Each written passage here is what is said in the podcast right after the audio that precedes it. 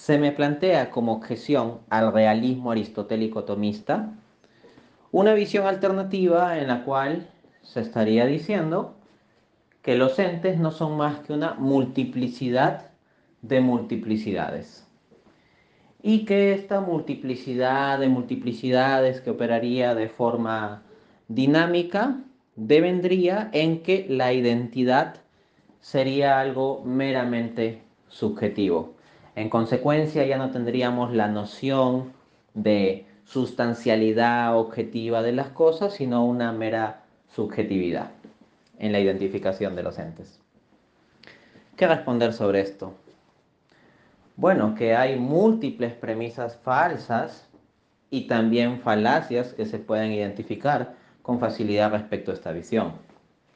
En primera instancia, no es contradictorio con el realismo aristotélico tomista el hecho de que en los entes pueda haber composición, lo que con otro lenguaje se podría llamar multiplicidad de multiplicidades, y al mismo tiempo que haya una dinámica que se le puede llamar procesos o con cualquier otro tipo de nombre. Porque el propio realismo aristotélico tomista, en primer lugar, afirma respecto de los entes de nuestra experiencia que serían corruptibles. Y por entes corruptibles en la metafísica aristotélico-tomista lo que se entiende es que están compuestos por partes y que hay unas partes que pues van transformándose, pereciendo, cambiando de forma y todo ello. Los entes corruptibles están precisamente sujetos a esto, a la degradación, la corrupción, el cambio. Y se entiende que esto se da precisamente porque no son acto puro, porque no son simplicidad pura, sino combinación de potencia y acto. Entonces, el que encontremos composición en los seres, pues no es algo que sea contradictorio para el sistema aristotélico tomista o como que a, alguien que suscriba tal marco filosófico, uy, lo tenga que sorprender. O sea, acá no hay nada interesante de contraposición.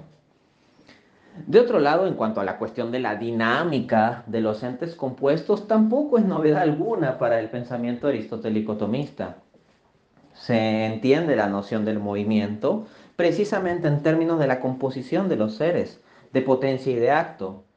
Cuando se ha discutido en la filosofía escolástica, por ejemplo, la cuestión del movimiento de los animales, esto queda bastante claro en términos de que es la composición corporal y la distinción de materia y forma y la distinción de potencia y acto, las instancias desde las cuales vamos explicando el movimiento, por ejemplo, de los animales.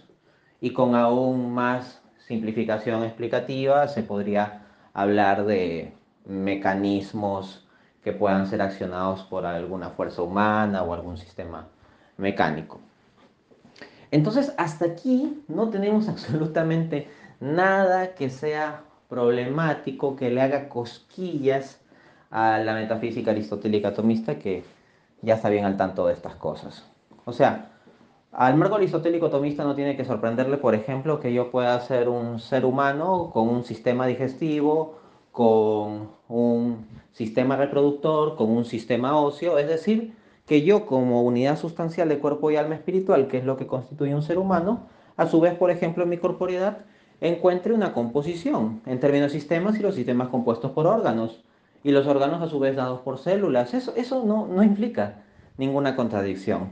Entonces, la multiplicidad subyacente a los entes que identificamos en nuestra experiencia no diluye la metafísica aristotélica. Son distinciones simplemente que hay que entender. Pero vamos con el tema de la falacia. La grandísima falacia, este absurdo de afirmar que porque hay una multiplicidad de multiplicidades en la composición de los entes del mundo fenoménico que tenemos, se sigue entonces que la identidad es algo subjetivo.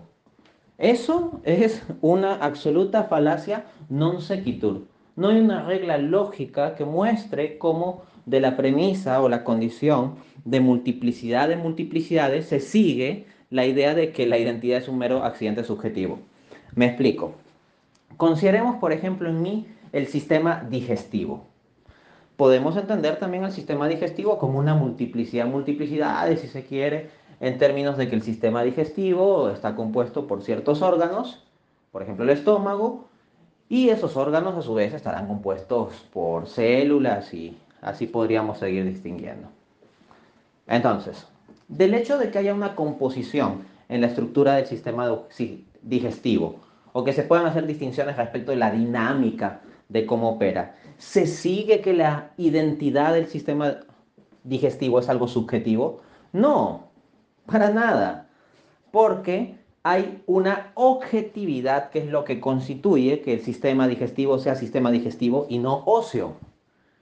Yo no puedo, porque subjetivamente me dé la gana, llamarle sistema óseo al sistema digestivo.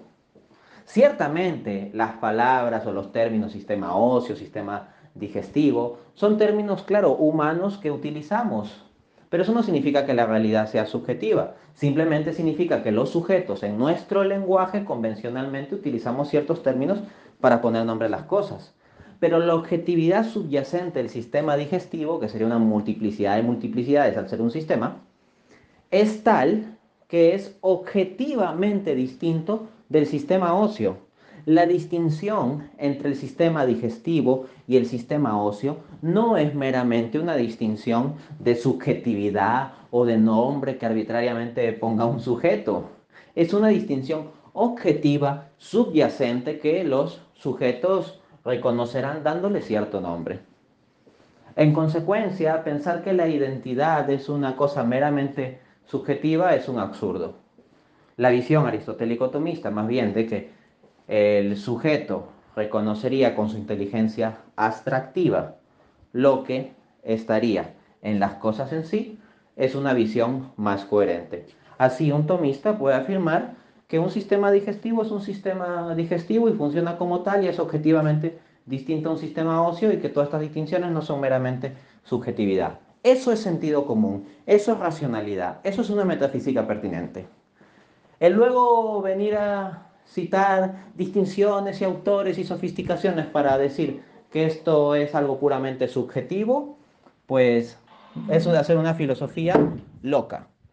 Si la filosofía de Santo Tomás es la filosofía del sentido común, pues esos otros marcos filosóficos son marcos filosóficos de la locura.